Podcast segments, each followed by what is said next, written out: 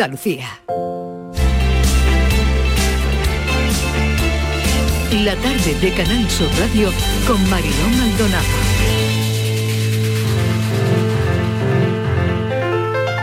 La paranoia de la tarde.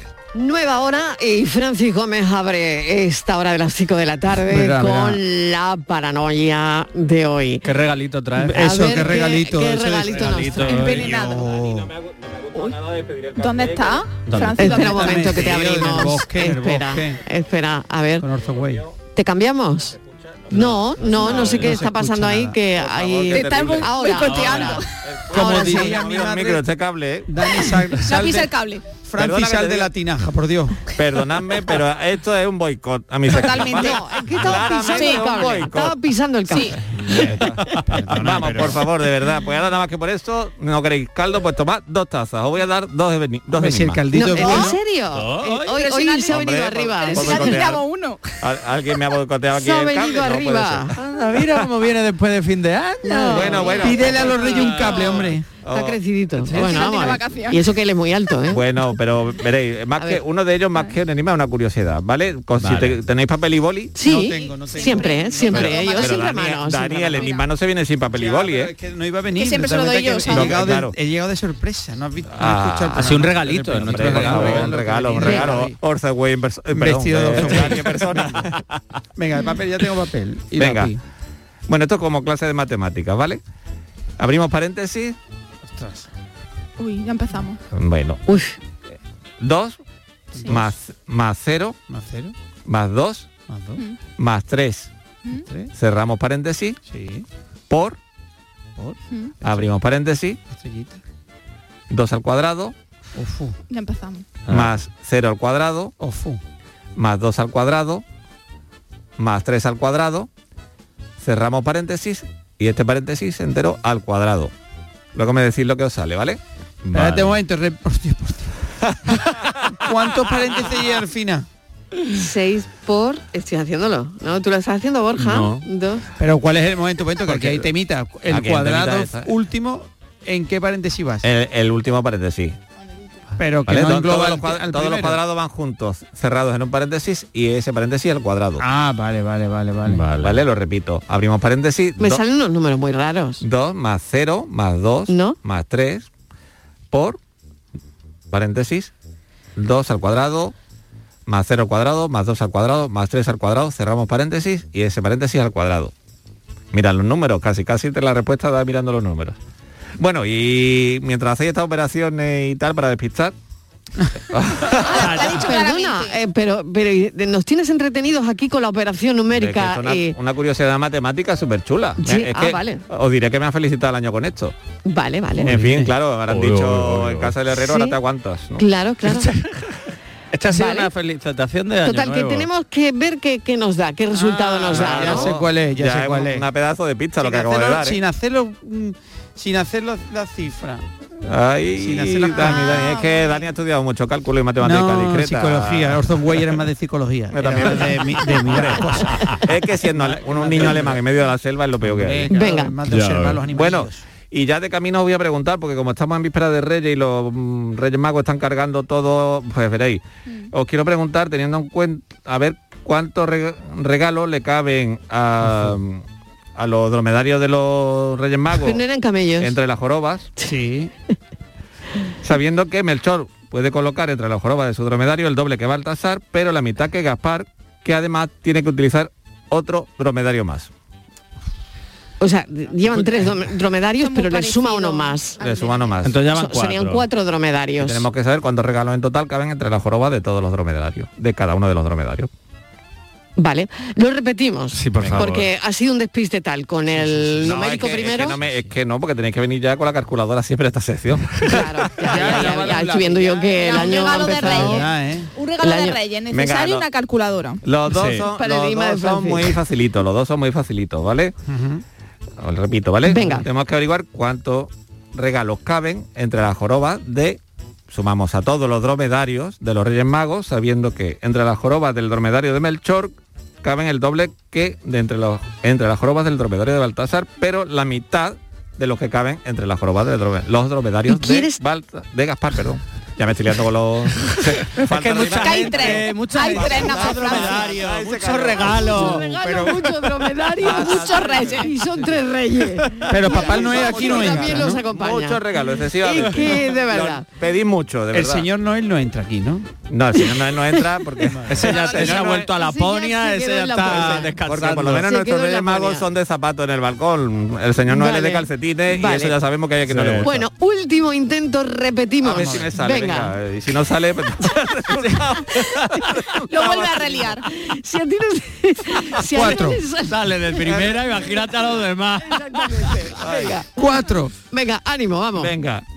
Tenemos a los Reyes Magos cargando regalos para esta para la próxima noche de Reyes entre las jorobas de su dromedario. Entre la joroba del dromedario de Melchor cabe el doble de regalos que entre la joroba del un dromedario de Baltasar, pero la mitad de las que caben en el de Gaspar, que tiene que utilizar otro dromedario más. Así que cuántos juguetes tienen en total entre todos. Genial. Venga. Muy bien, te ha salido. Muy bien. bien. Muy bien. Muy bien. Eh, no, todo, Qué eh, eh, no te vamos, creas, darle, darle no coba para que no lo repita más, porque vamos, es que no nos vamos a enterar de nada. Vamos, ya lo digo. hasta las 6, que no hay problema. Podemos estar aquí hasta las 8 y 10 minutos de la tarde, Que me no- voy a publicidad. No, no me cambiéis de tema, que me tenéis que dar la respuesta matemática delante. Venga, y si lo saben los oyentes, le echáis una, meni- ¿Pero una manita a ya la matemática? Hombre, no, No, no, no, luego todavía no, hombre, por todavía no. Todo todavía luego, no, todo todavía luego. no, Todo luego, todo luego. Venga, hasta ahora. La tarde de Canal Sur Radio con Mariló Maldonado. También en nuestra app y en canalsur.es.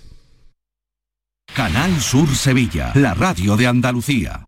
Ya es Navidad, época de ilusiones, de magia, de buenos deseos y sobre todo de regalos.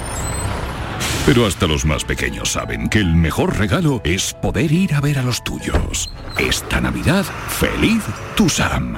Muévete por Sevilla y deja el coche en casa. Ayuntamiento de Sevilla. ¿Vas a salir en la cabalgata de Reyes? Ven a Juguetes Velando, empresa dedicada exclusivamente a la venta de caramelos, balones y juguetes para cabalgatas de Reyes Magos a precios inmejorables. Llámanos al 622 20 27 81 o ven a visitarnos a nuestra nave en Camas, Polígono Industrial Los Girasoles. Regala ilusión con Juguetes Velando. Abríguese y luzca este invierno con Peletería Lonus, Sevilla. En Peletería Lonus tendrá todo tipo de prendas y pieles a precios inmejorables. Descubra nuestras chaquetas de piel desde solo 69 euros. Arreglamos, transformamos y confeccionamos a medida con la mayor calidad. Estamos en Méndez Núñez 10, ahora con horario ininterrumpido de 10 a 8 y media. Peletería Lonus, más de 20 años a su servicio.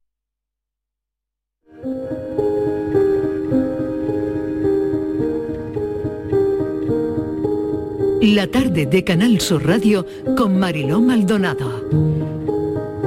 Las 5 y 13 de la tarde, eh, quiero presentarles a alguien que se gana la vida en el campo, pero que hace una década empezó a pintar con bolígrafos retratos. Bueno, la verdad es que si los ven, son alucinantes. Con solo un bolígrafo, los retratos que son, bueno, que es capaz de, hacer este artista, la verdad es que son increíbles. Él se llama Paco Díaz, está hoy con nosotros porque queremos saber un poquito más de, de su historia. Paco, bienvenido, gracias por acompañarnos.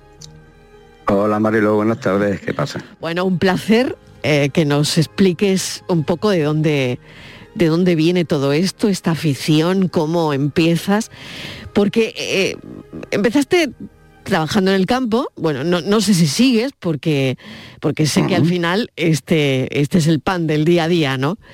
Y, y hace 10 años, no sé cómo empezaste a pintar con, con bolígrafos y el retrato de quién, cuál fue el primero.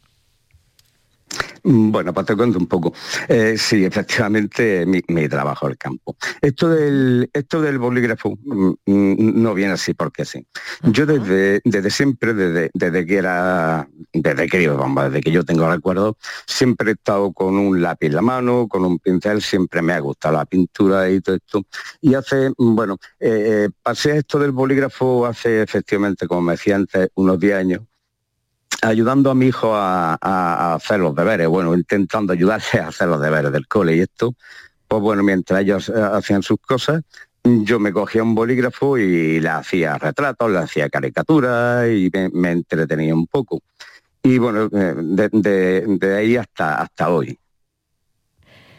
Y me cuentan que tienes los bolsillos siempre llenos de bolígrafos. Sí, por, su- por supuesto, eso, eso nunca me, eso nunca me falta. Los bolsillos llenos de bolígrafos, siempre algún bolígrafo, algún papel, cualquier servilleta de, cualquier bar, cualquier cosa me, me sirve. Sí, sí. Paco, ¿de qué manera ayudaron también la- las redes sociales? Porque no sé si tu vida gira un poco cuando, eh, bueno, pues eh, alguien pone en las redes sociales eh, tus dibujos a boli y ahora recibes encargo de, de todo el país. O sea, todo el mundo quiere un retrato de Paco Díaz. Y hoy que estamos hablando de, de los magos de Oriente, sé que algún mago ha pedido también algún retrato de, de Paco Díaz, ¿no? Claro, eh, esto de alguna manera, las redes sociales dan un, un empujón a, a tu arte. Sí, sí, efectivamente. Las redes sociales me han, me han movido muchísimo. Movido muchísimo. Date cuenta que eh, en una exposición pasa que mm, mm, pasa un número de gente, pero claro, no, no se puede comparar nunca con, con el alcance que pueden, que pueden tener las redes, como eh, Facebook, Instagram y todas estas cosas. Eh, esto se mueve a, una a- a velocidad de, de vértigo, ¿no? El, la- la- eh, eh, las redes. Y, y sí, efectivamente, hay mucho, han llegado ahora muchísimos muchísimos encargos. Eh, Sobre todo en esta fecha, normalmente siempre hay muchos parreyes, muchísimos, luego también lo que son cumpleaños, mm, no sé, bodas y cosas de estas, llegan muchísimos, muchos encargos y ahora más, ¿eh? muchísimos más. Paco, eh, esta técnica del, del bolígrafo, yo, yo no sé si hay muchos artistas que la utilizan o no. Yo, mm, eh, la verdad es que mm, me he quedado alucinada cuando he visto lo que haces, ¿no? Y, pero no lo había visto nunca. O sea, no sé de ningún artista, eh, ni he hecho nunca ninguna entrevista de un artista que, que, bueno, que utilice esta técnica del, del bolígrafo, ¿no? ¿Tú has tenido conocimiento de que esta técnica se use? Eh, no lo sé, de alguna manera, eh, claro, la- eh, tienes que tener una técnica, ¿no? Porque debe ser muy difícil solo con un bolígrafo crear volúmenes, sombras, en fin, lo que ya sabemos que, que hay en un retrato, ¿no? Sí, bueno, efectivamente. Difícil sí que es, sí que es porque date cuenta que el bolígrafo no tiene marcha atrás, no puedes no puedes borrar, corregir es muy, muy, muy difícil. Entonces, eh, conseguir volúmenes, sombras, todo esto con un bolígrafo es muy complicado, muy complicado. Y eh, eh, sí hay gente, em, hay gente que, que trabaja el bolígrafo. Antes éramos, hace unos años, éramos muy pocos, muy pocos. Ahora ya cada año hay, hay más gente y, y gente que lo está haciendo pues, bastante, muy, muy, muy bien. Gente que admiro muchísimo por ahí y lo están haciendo pues, muy bien. Con la tinta de un boli, ¿para cuántos retratos te da? Bueno, pues mm, en verdad no se gasta, no se gasta muchísimo, pero no sabría decirte en verdad cuánto se gasta porque siempre tengo varios bolígrafos. Estoy utilizando siempre varios bolígrafos porque depende de lo que, de lo que, de lo gastado que esté. mm, hace el trazo más, más ancho, menos ancho, más oscuro, menos oscuro. Y como siempre tengo varios, no puedo decirte tanto gasto en un retrato, porque son varios los que, los que tengo siempre. Fíjate, hablando contigo, ¿no? La precisión que hay que tener en, en el- en los trazos, ¿no? En el trazo del retrato que quieres hacer, porque claro, como bien decías, no se puede borrar, no hay vuelta atrás, ¿no? Y, y- y no hay error, ¿no? En fin, no lo sé, pero si te equivocas, tienes que tirar todo lo que lleves ya hecho, porque no, no- no sé si se puede borrar o corregir, pero me parece que es una técnica muy difícil de corregir, ¿no? Sí, no, no, no se puede corregir. Una vez que, una vez que te equivocas con, con el bolígrafo, solo cabe romper el, el papel y, y a reciclar. y son y son muchos, ¿eh? son muchos retratos los que he tenido ya que los que he tenido que romper. Mm, Es es por eso. Hay- Hay otras técnicas que sí puedes rectificar. Puedes coger una goma, los puedes borrar, mm, puedes mm, pintar encima, pero en esto de- del bolígrafo no. Aquí y con la con la con la mala sombra de que siempre al final cuando estás dando los últimos retoques cuando te equivocas o cuando oscureces más de lo que tú querías o algo de esto siempre te pasa al final. ¿Cómo se consigue con un bolígrafo el alma de un rostro, ¿no? El, el alma de la persona que, que estás dibujando. Uf, es, es complicado. Eh, eh, es, muy, es muy difícil que hasta eso, el alma, ¿no? Darle, darle vida a un, a un retrato. Yo creo que eso es el cariño que tú le pongas a la hora de hacerlo. Y yo siempre pues dibujo con, mm, poniendo eh, todo lo que tengo. Y yo creo que reside ahí el, el- el secreto, si lo hubiera. Retratos que a ti te hayan eh, costado, gustado hacer. eh, me imagino que empezarías con, con rostros muy conocidos, ¿no? O no lo sé, o directamente has empezado con, mm, bueno, con retratos que, mm, que al final a ti son rostros que, que te dicen algo, ¿no? Bueno, pues sí, bueno, he pintado rostros conocidos muchísimo y esto, pero el que más, mm, eh, el que, los que más me han costado han sido dos autorretratos que tengo y me han costado muchísimo hacerlo, pero mucho, mucho, mucho, porque nunca terminas de verte como, como tú crees que eres. Y entonces eso siempre me han costado muchísimo trabajo con un espejo y, eh, eh, no sé, igual, igual mm, tú lo ves y dices, no, no, si estaba bien, estaba bien, pero tú nu- nunca, nunca te ves como, como tú crees que eres y lo que decías, sacar eh, el arma, la personalidad, sobre todo cuando eres tú, es mucho más difícil. Cuando es otra persona, más difícil todavía, y más aún si, si, si la conoces. Porque si no la conoces, que es una foto que te llegue por internet, pues bueno, tú te tienes que limitar a lo que tienes. Pero si es alguien que conoces, quieres sacarle siempre algo más, quieres darle algo más a la expresión, al gesto, y siempre nunca, nunca lo das, crees que está acabado. Paco, ¿le pides a la gente que sonría cuando las tienes enfrente para, para pintarlas? Porque no sé si al final uno eh, repara en si pinta a más gente triste o alegre. Mm, Yo la verdad es que la mayoría de la gente que pinto es, eh, es con gesto alegre. Y más si es al natural, que lo tengo delante, siempre intento mantener una conversación y esto está estar a gusto, estar a gusto, que ellos se sientan bien, que estén relajados. Y por supuesto, eso, que estén alegres, siempre hay una sonrisa de por medio y siempre lo, y lo pasamos bien. Mm, esta técnica eh, es muy lenta, el bolígrafo, entonces tienen que, que posar bastante, bastante tiempo. Pero ese tiempo no se hace largo ni para ni, ni para el modelo ni, ni para mí. Estamos, ya te digo, siempre una, una conversación cordial y esto, y, y lo pasamos bien, en verdad lo pasamos siempre muy bien. Eso está muy bien porque me imagino que, que al final cuando te sientas delante de alguien que te está pintando, habrá momentos que sea como ir al psicólogo, no lo sé. bueno, pues sí, digamos que sí. Sí, sí. Sí, sí, y hago, y hago de psicólogo muchas veces, sí. Sí que lleva razón ahí. Bueno, pues me parece increíble, ¿no? Que de la aceituna, del campo al, al boli, ¿no? Eh, como pintor autodidacta, no lo sé Paco, pero ¿dónde te gustaría llegar si, si no sé si dejar el campo por, por el boli? eh, ¿Te apetece o es una cosa que tú seguirías compaginando?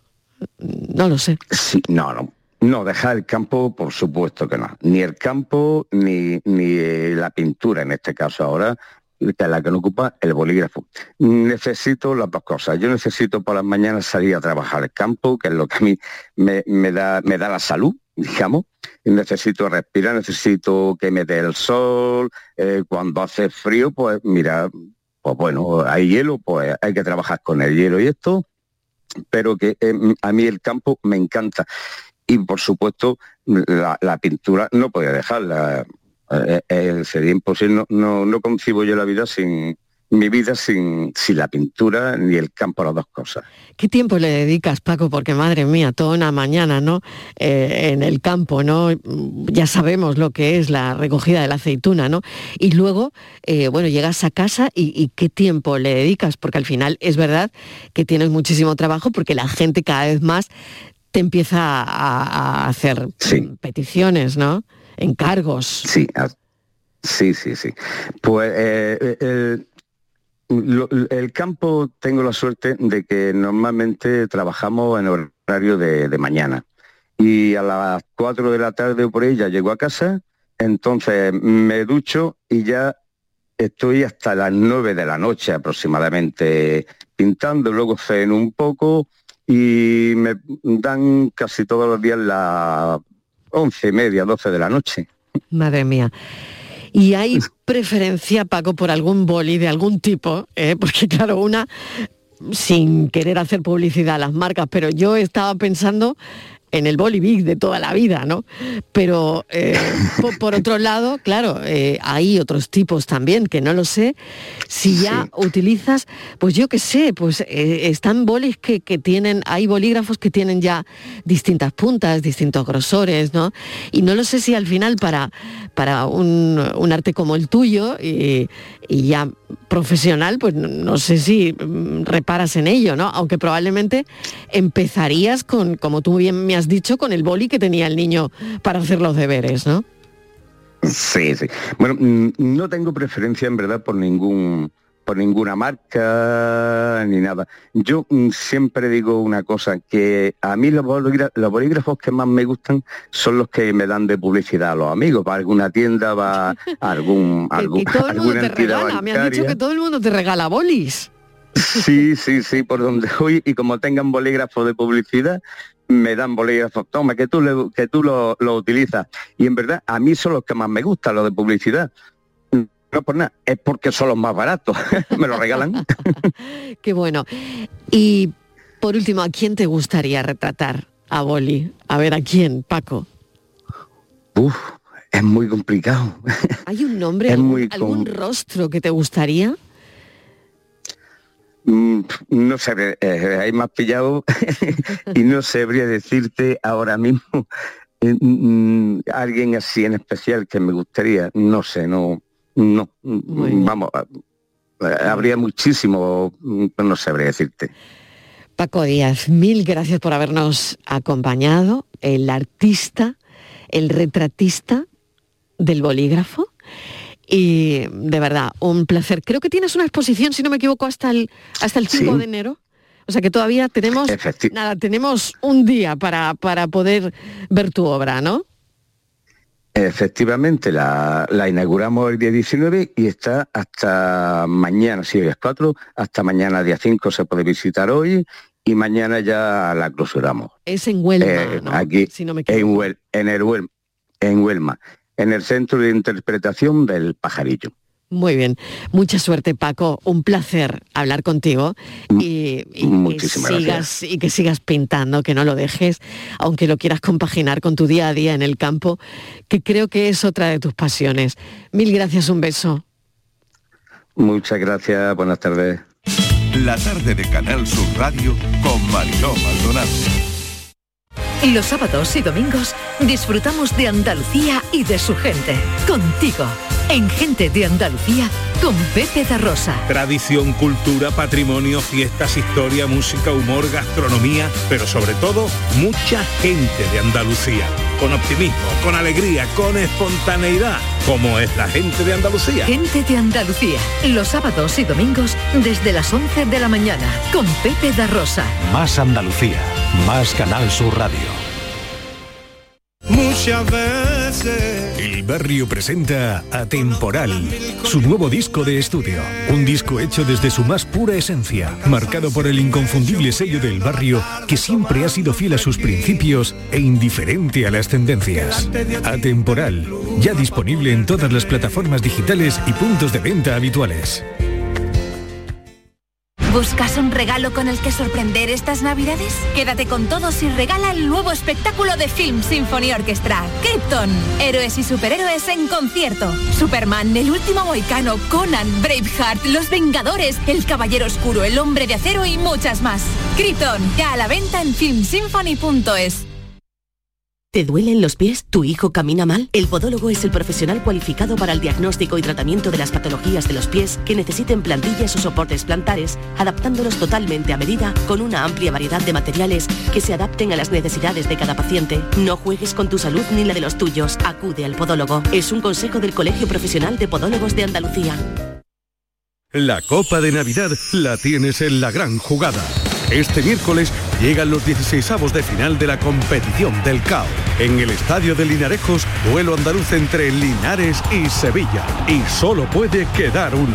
Vívelo en directo desde las 7 menos cuarto en la gran jugada de Canal Sur Radio y Radio Andalucía Información con Antonio Rengel. La paranoia de la tarde. Cinco y media. Han tenido los oyentes media horita para resolver la paranoia de hoy. Eh, Francis, ¿tú crees que ha sido suficiente? De sobra. De, sobra. los resultados de sobra. De sobra. Y han unos resuelto. y- oyentes que no nos lo merecemos. Vale, y una cosa. ¿Y tenían relación las dos paranoias de hoy? Eh, bueno, tienen que ver con las fechas, la verdad, las fechas que estamos. Es que, claro, a mí Andrés, aquí nuestro compañero que está realizando el programa, Sí, Andrés Calvo. me Mm. felicitó el año con esto. Me dice, ¿a ti que te gustan las paranoias? Y me puso esto de los números, eh, los paréntesis, los Ah, cuadrados, y las bien, bien, bien, bien, multiplicaciones. bien, bien. Y el otro porque lo tenía yo ya pensado de hacía un tiempo. Y digo, pues, Vale, pues hoy ración doble. ración doble Vale, y y, contestación doble entonces eh, contestación doble, ración doble, ¿con, con qué resolvemos prim- o qué resolvemos Mira, primero, mejor lo dicho? recuerdo, por supuesto, como hacemos siempre. Tenemos eh, una operación matemática que hay que entre, eh, abrimos un paréntesis, sumamos la cifra de del número 2023, que son 2 más 0 más 2 más 3, cerramos el paréntesis, eso lo multiplicamos por otra vez entre paréntesis toda la cifra del número 2023 al cuadrado y eso a su vez sumado y a su vez al cuadrado. Bueno, pues fíjate que hay gente que lo ha acertado y vamos a esperar un segundito porque cuento el otro, en el que preguntaba cuántos regalos caben entre las jorobas de los dromedarios de Melchor, Gaspar y Baltasar, sabiendo que Melchor coloca el doble de regalos que Baltasar, pero la mitad que Gaspar, que a su vez utiliza otro dromedario. Bueno, pues tenemos las respuestas que Vale, primero de la, del numérico, ¿no? Del numérico, sí. Venga, pues, ¿qué resultado da en el enigma numérico? Escuchamos a, los Buenas oyentes. tardes, Francis. El primero lo he adivinado. Claro. Nos da 2023, que es el año en el que acabamos de entrar, porque sería 2 más 0 más 2 más 3, 7, por, en el otro paréntesis nos daría 2 al cuadrado, que es 4, 0 al cuadrado, que es 0, 2 al cuadrado, que es 4, 3 al cuadrado, que es 9, todo sumado es 17, el cuadrado de 17 son 289, que multiplicado por el 7 de antes nos da 2, 0, 2, 3, Maravilloso. 2023. Y me voy a poner ahora con los dromedarios, a ver si, a ver si atino. Bueno, pues fíjate que- Un besito y feliz año nuevo a todos. Gracias Feliz año a nuevo, muchas Está bien que gracias. tengamos una profesora que nos lo ha explicado súper bien, ¿eh? Súper bien Bueno, explicado, pues, claro y que con sí. los dromedarios pues tenemos esta respuesta. Tienes joroba, ¿eh? La paranoia de hoy. Tienes jorobita. Un poquito, sí. En fin, pero los dromedarios tienen una sola. Por lo tanto, Ya me has pillado. no, no puede cargar muchos regalos porque se le caerían. Claro. No puede, pero yo preguntaba por entre las jorobas de cada dromedario. Los dromedarios solo tienen una. Si fueran camellos sí que habrían regalos entre las jorobas, pero como solo tienen una, no pueden meter nada entre las jorobas. Ah, o sea, que era de pego. Era de pega, era, Era de pego. era para que me pegara ahí un poco. Ah, bueno, bueno, bueno, bueno. Bueno, pues mm, que te traigan muchas cosas los magos de Oriente. ¿eh? Mm, Vale, me- ya, ya sé que me habéis pedido carbón, ¿eh? Todos del equipo me habéis pedido carbón por estas cosas. No, tú sabes que te queremos. Tú sabes que no dulce, podríamos estar dulce. sin ti. Francis Gómez, muchísimas gracias. Gracias a vosotros. Hasta Seguimos.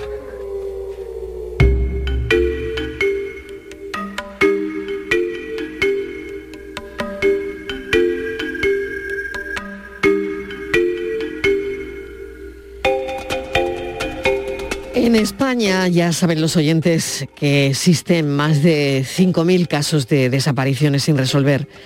La mayoría de las denuncias activas son por menores de edad frente a un 47,8% que representan los adultos, hay un 0,8% restante que se desconoce si habían cumplido 18 años. Bueno, este programa desde siempre ya saben que pretende dar visibilidad a la lucha de las familias, en un espacio al que no dudamos en llamar la tarde en tu búsqueda, pero como ya empieza un año nuevo, vamos a repasar algunos casos. Y, y por eso hoy le vamos a dedicar más tiempo, destacando algunos casos y algunas desapariciones sin respuesta, con algunas novedades también que tenemos. La tarde en tu búsqueda siempre con Patricia Torres. Bienvenida Patricia de nuevo. Hola Marilo, ¿qué tal? Bueno, tenemos que empezar con una última hora, que es la del cuerpo localizado hace semanas en Cabo Peñas, que parece que se ha confirmado que es el de Sandra Bermejo. Vamos a recordar este caso. Sí, las pruebas de ADN Mariló han confirmado que el cuerpo localizado por unos pescadores el pasado 23 de diciembre en Cabo Peñas, en Gijón, corresponde al de Sandra Bermejo.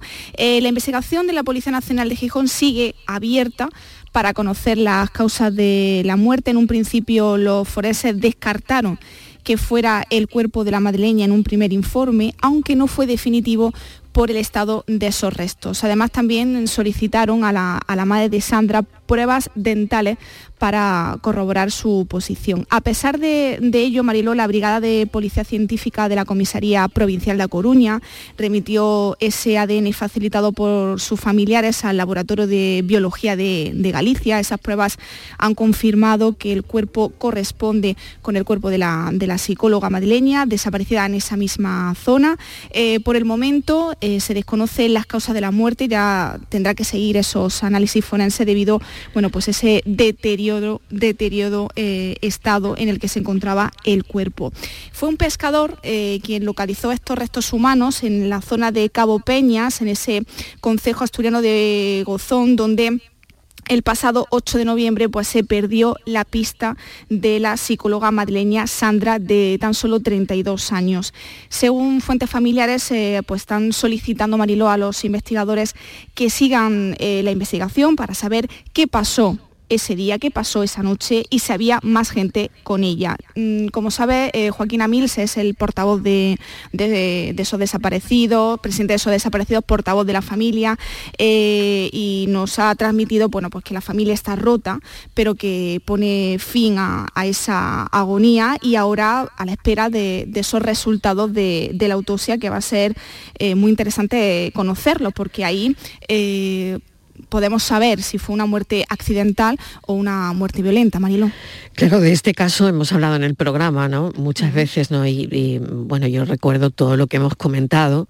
En este caso, ella tenía una, una red de apoyo bastante extensa, ¿no? De, de amigos, de, de familiares no había demostrado ningún síntoma de, de estar mal o, o, de estar pasando un mal momento.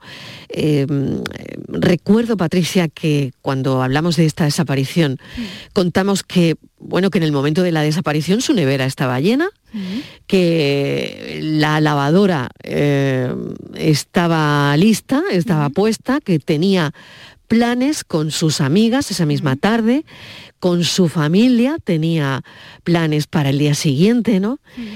Y, y, una y la verdad es que recuerdo claro, que había una, había una videollamada con la madre que a partir de ahí es cuando se preocupan de la ausencia.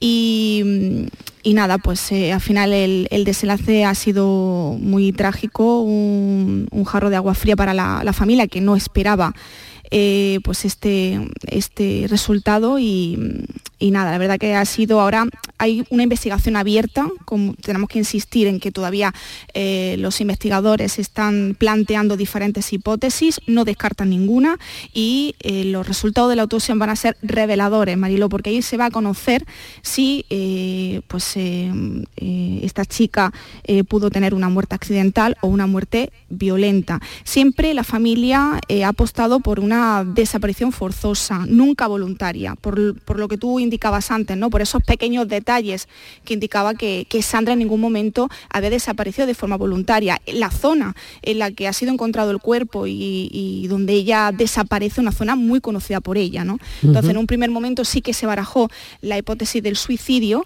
eh, pero se descartó, ¿no? Por, por todo, ¿no? Por esos planes, porque ella había quedado con una amiga que no acudió finalmente a esa cita, que luego había quedado con su madre eh, por una videollamada. Entonces, todo eso nos parecía indicar, y así lo expresó Joaquín Amils de que no se trataba de una desaparición voluntaria. De hecho, hubo una pareja, y, lo recuerdo perfectamente en, el programa, eh, que dijo haberla visto en un camino. Eh, aparte, un ciclista también creo que dentro de la investigación compartió una fotografía en la que se veía a una chica pasear por unos acantilados el día después de desaparecer Sandra, ¿no? Pero la verdad es que ninguna de estas pruebas determinó nada, ¿no? y de hecho lo importante mm, es eh, cotejar si, si, aquellas pruebas, ¿no? por la importancia que tiene, también por otro lado, eh, a veces la colaboración ciudadana, ¿no? Si aquello que se vio en la fotografía tiene relación ¿no? con al final con el hallazgo del cuerpo de, mm. Sandra Bermejo, ¿no? Además, esas prendas esas prendas que sin... Se encontró una camisa, una camisa, exactamente, y alguna parte de un pantalón, bueno, pues eh, estaban a la espera, ¿no? De si pertenecía o no a Sandra, porque sé que es verdad que a los familiares se le mostró esas prendas, pero no, en ningún momento, bueno, pues las identificaron como si fuesen de ella, ¿no? Entonces, bueno, ha sido pequeñas pistas eh, que han, bueno, que, que hemos podido conocer, que tampoco han podido confirmar si, por ejemplo, la imagen que tú comentabas, si era realmente Sandra o no, ¿no? Eh, no había ningún, bueno, pues eh, ningún mensaje, ninguna pista de nadie, ningún, nadie ha, dicho que, o la ha reconocido, ¿no? Eh, pero mm. sí que es verdad que, hay testigos que, la situaban en ese día y en esa, y en esa zona, Pues seguiremos con, este caso, pues a ver qué, concluye, ¿no? Pero hay una cosa importante para la familia, es que bueno, pues se ha encontrado el cuerpo eh, hace un par de horas de Sandra Bermejo localizado en Cabo Peñas.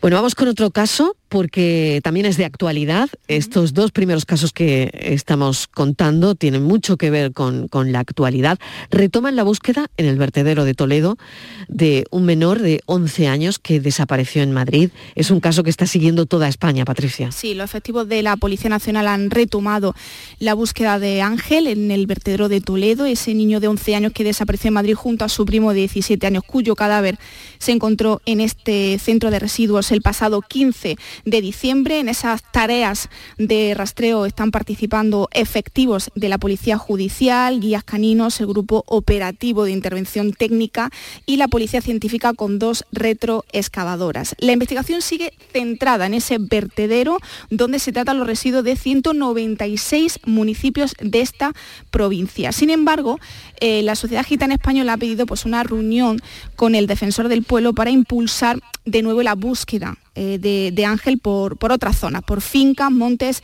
y, ríos y ha exigido al juez de Toledo que ordene a un cuerpo especial en homicidios una investigación más profunda.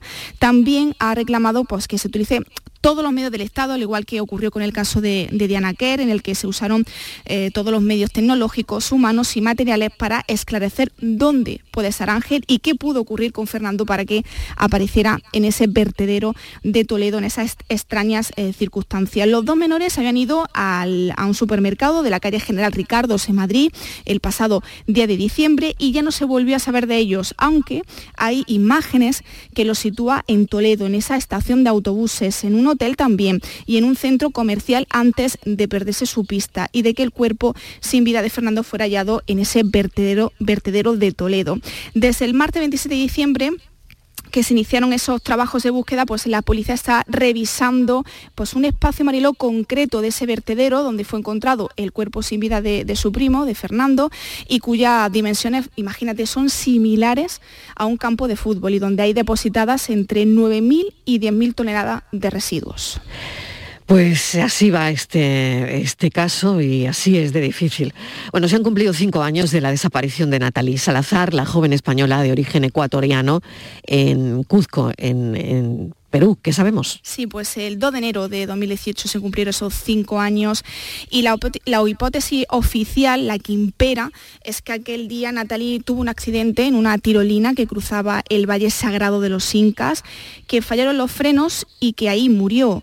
Un homicidio culposo, bueno, homicidio imprudente, dictó la, la sentencia, detuvieron a dos personas, a Luzgardo de 21 años, que era el instructor, y Jainor, que era el amigo de este, y el taxista, que le recomendó y estuvo con ella en esa actividad. Ambos confesaron que tras el siniestro se deshicieron por miedo de, por miedo de su cuerpo y que la tiraron a un río.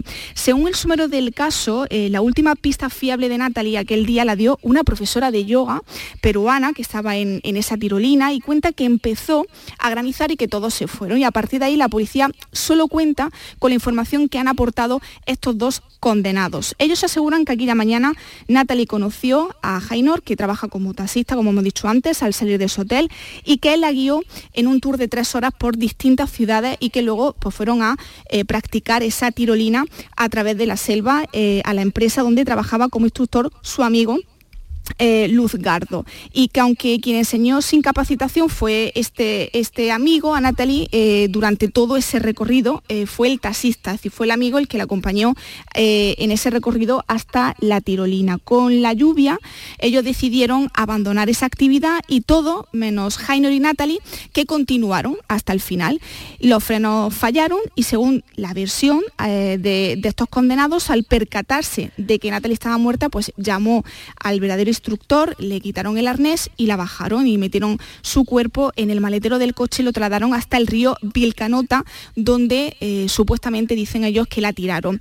Luzgardo y Jainor fueron detenidos 10 días después de la desaparición. 11 eh, años de prisión dictó la sentencia por homicidio imprudente, encubrimiento, omisión de denuncia y hurto. Tiempo después, eh, por desproporcionada, consideraron la, sentencia desproporcionada, eh, le redujeron la pena a siete años y seis meses y ahora encontrar a Natalie Mariló pues, se torna fundamental para la familia, para esclarecer si las lesiones que presenta ese cuerpo se corresponde con el relato de los condenados. Ellos no hablan y según teme la familia, pues no lo harán. Su familia remueve cielo y tierra para encontrarla y esta es la petición que nos ha hecho llegar Alexandra Ayala, madre de la joven. Cinco años de dolor, de angustia, de desesperación. Cinco años en la que psicológicamente nos han acabado por la burla, la inoperancia, la mala investigación, el que se haya vendido el fiscal que estaba en el caso de mi hija y el que sigamos nosotros luchando para que se nos devuelva, ya que estamos a cientos de miles de kilómetros y no podemos estar ahí presentes. Pedimos a todas las autoridades, tanto españolas como ecuatorianas, que por favor nos ayuden a encontrar la, la solución para que nos devuelvan a nuestra hija. Solo ellos como grandes mandatarios pueden ayudarnos, como pueden ayudar a todas las familias de desaparecidos que estamos en este mismo proceso que nadie debe pasar.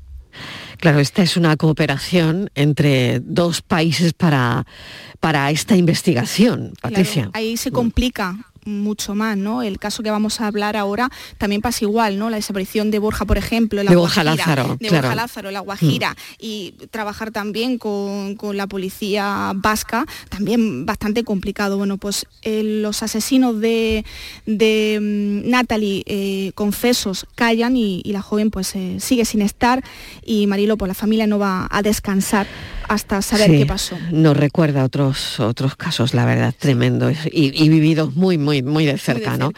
Pero vamos a hablar de Borja, de Borja Lázaro, si te parece. Él desapareció en el año 2014 y, y la verdad es que es un asunto parecido al que acabamos de contar, ¿no? Sí nueve años Mariló desde aquella noche en la que fue visto por última vez en la región colombiana de Cabo de Vela, en la costa de la Guajira, el vitoriano Borja Lázaro, de 34 años de edad, e ingeniero informático de profesión Borja, que antes de que se perdiera su rastro había emprendido un viaje de tres meses por Sudamérica. Esa travesía le llevó hasta La Guajira, Colombia, para desarrollar su otra gran pasión, que era la fotografía. Fue la Navidad del año 2013 cuando, se, cuando realizó un reportaje fotográfico de la fiesta de los huesos de los Guayú, eh, un pueblo indígena de la zona. Y tras la fiesta navideña, Borja pues, les prometió que volvería a La Guajira con esas fotos impresas para entregárselas en señal de agradecimiento por haberle permitido hacerlo. La última vez que se le vio a Borja fue durante la noche del 7 de enero del año 2014. Ese día estuvo acompañado por varios amigos y desde entonces no se sabe nada de este joven. Sus pertenencias, entre las que estaban su cámara de fotos, su documentación, fueron encontradas en el hostal en el que se hospedaba. Nueve años después la familia solo ha tenido muchísimas preguntas, Marilo, sin respuesta y silencio sobre lo que le pudo ocurrir. Ana María Herrero, madre de Borja, expresa al equipo de la tarde en tu búsqueda que no quiere que se olvide de, su hijo y que también se extienda pues, su caso en todas las redes sociales y que llegue allí, a Colombia. La escuchamos. Son ya nueve años de búsqueda y de lucha. Aquí en Vitoria no nos olvidamos nunca de Borja. Siempre hacemos concentraciones, eventos. Este año sus amigos harán un concierto con sus canciones será recordado, pero buscar desde tan lejos es muy difícil. Llevo nueve años intentando conocer cómo es Colombia, cómo funcionan allí las cosas. El sistema judicial y policial es diferente. Allí las cosas son más lentas, pero no dejaremos de luchar y de pedir ayuda para que nuestra voz llegue hasta Colombia y quizá alguien nos escuche y pueda aportar una prueba o indicio nuevo y que nos ayude en la investigación. Nuestro deseo sería ver volver a Borja a casa. Qué complicado, la verdad, qué complicado, ¿no? Y como y conmueve escuchar, ¿no? A la madre de ah, Borja haciendo esa petición, ¿no? Sí, el próximo domingo, Marilo, 8 de enero, en el bar Rey Luis en Vitoria, a las 12 y media de la mañana, con la música de sus amigos, recordarán que Borja sigue desaparecido. La familia de Mónica de la Llana García eh, la mujer de 45 años desaparecida en Tarragona desde hace más de cinco meses, tampoco se piensa en rendir. Ha empezado el año, pero el año empieza sin rendición, por supuesto, y luchando, luchando por hacer justicia. Sí, porque desde el 21 de julio del pasado año no tienen noticias eh, de ella. Comprobaron a principios de agosto que su última conexión a WhatsApp era del 21 de julio y a Facebook del día 18 del mismo eh, mes. Entonces esto extrañó mucho a su entorno porque era una persona muy activa en redes sociales y habían pasado muchos días desde entonces. El día de agosto la familia de Mónica denunció su desaparición a los mozos de escuadra y no se sabe nada de, ella desde entonces. En el transcurso de estos meses, Mónica no ha usado su teléfono móvil ni ha extraído las medicinas que necesita, ya que necesita medicación para el asma y el corazón, no ha hecho uso de sus eh, tarjetas bancarias, tampoco estuvo presente en los cumpleaños de, su hijo, ni llamó a su madre el día que la y los investigadores trabajan ahora, entre otras cosas, en el, clonado del móvil de, la desaparecida. La investigación de los mozos de escuadra sigue abierta, no descartan cualquier hipótesis, pero todo apunta, Mariló, a una desaparición forzosa. Ante la desesperación por no saber nada de Mónica, su hermana, María Jesús, pide colaboración ciudadana para encontrarla. María Jesús está con nosotros al teléfono. María Jesús, bienvenida. Gracias por atender la llamada de la tarde en tu búsqueda. Eh, buenas tardes, Mariló. ¿Cómo estás? Buenas tardes. Bueno, ¿cómo va el caso, María Jesús? Pues sigue, sigue investigándose. El caso no, no tenemos noticias, pero sé que la policía sigue, sigue muy, muy centrándose mucho en el, en el caso. Está abriendo muchas el, eh, muchas hipótesis. Tienen muchas hipótesis y no, y no barajan solamente una, ¿sabes? Fíjate, ¿no? Que al principio cuando leía esta mañana sobre el caso de, tu hermana, de tu hermana Mónica, em, la verdad e, es, que fíjate, el principio es verdad, ¿no? Ella es, era una entusiasta de la música alternativa, eh, podría eh, a lo mejor en periodos cortos, cuatro o cinco días, pues no volver a casa, ¿no? Pero claro, eh, la voz de alarma surgió cuando no contestaba el teléfono, ¿no? Sí, sí, sí, sí, claro. Mi madre le mandó un WhatsApp, le llamó por teléfono para decir que la tenían que operar, además que era una intervención importante, y no le contestaba. Y yo digo, bueno, pues déjala, digo, en cualquier momento te contestará, pero claro, ya cuando pasaron unos días y ya sin contestar ya nos extrañó mucho. A raíz de ahí fue cuando nos fijamos ya en el tema de las redes sociales y en lo del WhatsApp, y ahí ya es cuando nos, nos escamó mucho, ya dije a mi madre, digo, acércate a los mozos y vete a denunciar porque no es normal. Este, y luego los amigos tampoco sabían nada, cuando ella normalmente aunque, aunque nosotros no sepamos dónde está, los amigos normalmente conocen el, paradero de ella. Claro, claro, claro. Claro, pero nada, ni con los que solía vivir, porque ella no tenía una, vivienda fija, vivía con casa de un amigo, vivía en casa de otro lado, aparecía en casa de mi madre a lo mejor otros cinco días, ¿sabes? Iba así. y los, ni siquiera los amigos esos propios que donde tienen la ropa, en casa de ellos, no tampoco saben nada de ella. ¿Quién la vio por última vez? Pues por última vez se supone que la pareja con la que estaba. Es la con la que ha pasado, la que estuvo la noche antes. Que él dijo que a las 2 de la tarde del día 21 la dejó una parada de autobús. Porque si decía que se iba a ir a, a trabajar. Cuando es mentira, ella no tenía que trabajar ese día, ella ese día iba, había quedado a comer con una amiga en Reus a las, a las 2 o las 3 de la tarde y no llegó a aparecer. Y al día siguiente tenía que ir a buscar ropa a casa a un amigo también y no llegó a aparecer tampoco. Así que se supone que la última persona que lo vio fue el- la pareja con la que estaba. Además, eh, María Jesús, eh, la- eh, los mozos ha interrogado a este hombre, pero no hay pruebas para incriminarlo. Pero sí que es verdad que hemos conocido unos mensajes que supuestamente envió Mónica a su amiga poco antes de desaparecer. Eh, un mes antes de la desaparición, ella decía, escribía, estoy viviendo con un chico que no se porta bien conmigo, he tenido un ataque de ansiedad y de asma, y un día antes de desaparecer escribía esto, estoy recogiendo todo para marcharme mañana, vine a la morera de Monsat para estar tranquila y me encuentro con un tío que hay que hacer lo que él diga y me condiciona a no poder ser yo. Sí, eso es verdad, eso es verdad. Eso se lo mandó a una amiga.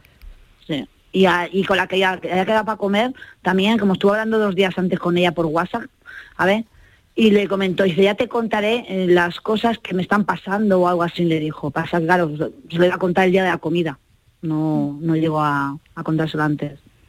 María Jesús, mm, no lo sé, para cerrar esta eh, entrevista, mm, pues mm, no sé, la verdad que, que necesitaríais, ¿no? Eh, probablemente que la investigación no, no se pare, ¿no?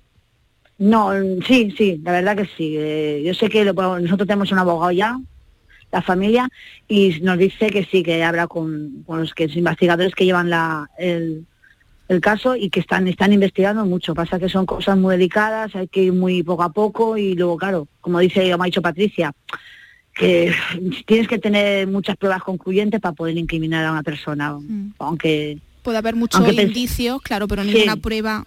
en ninguna prueba que el juez diera de decir vamos a aquí. Claro, esas son sospechas nuestras, ¿vale? Que no, yo no acuso a nadie, no tengo pruebas. Claro. Y ahora lo Claro. importante es que están trabajando eh, en ese clonado del móvil Sí. de tu hermana, que ahí va a revelar muchas cosas. Eso sí, tanto el de ella como el, como el de él también.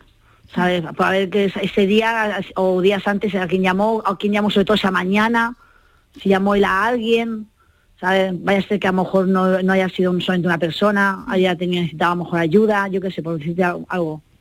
Y el posicionamiento de los móviles, que va a ser también muy, muy También muy- claro. Determinante también. Por eso te digo que ellos eh, son muy ellos son muy muy, muy calladitos los mozos, que ellos hasta que no tienen nada así muy importante no, no nos dicen nada. Pero porque es normal, dice que es normal. María Son Jesús, muchísima suerte. Mil Pues nada. gracias por habernos atendido y seguiremos pendientes de, de este caso también. Gracias, un saludo. Vale, muchas gracias a ustedes. Patricia Torres, gracias como siempre. A ti, Marilo, un beso. Y la semana que viene más. Pensamos.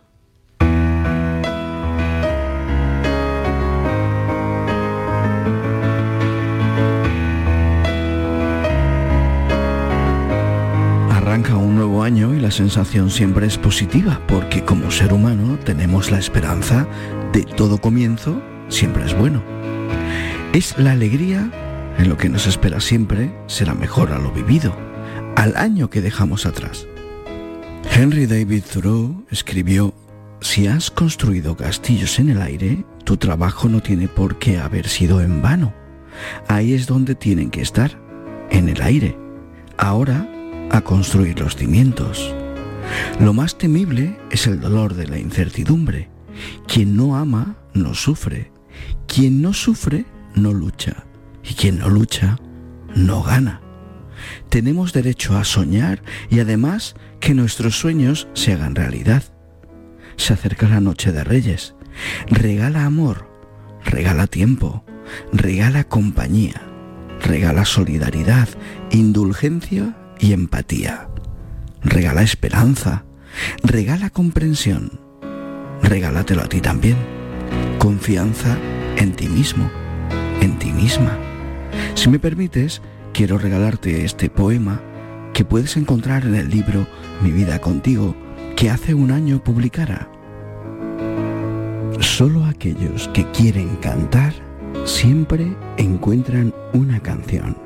Solo aquellos que quieren bailar siempre encuentran un escenario. Solo aquellos que quieran saltar siempre encuentran un trampolín en el paraíso perdido de la posibilidad.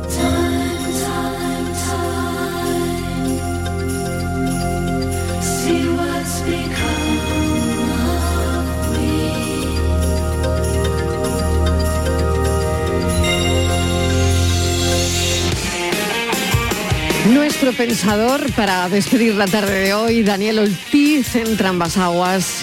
Mañana estaremos con horario reducido, pero estaremos. Y me ha gustado eso de que los castillos en el aire también son un trabajo. Gracias por estar ahí. Mañana más. Adiós.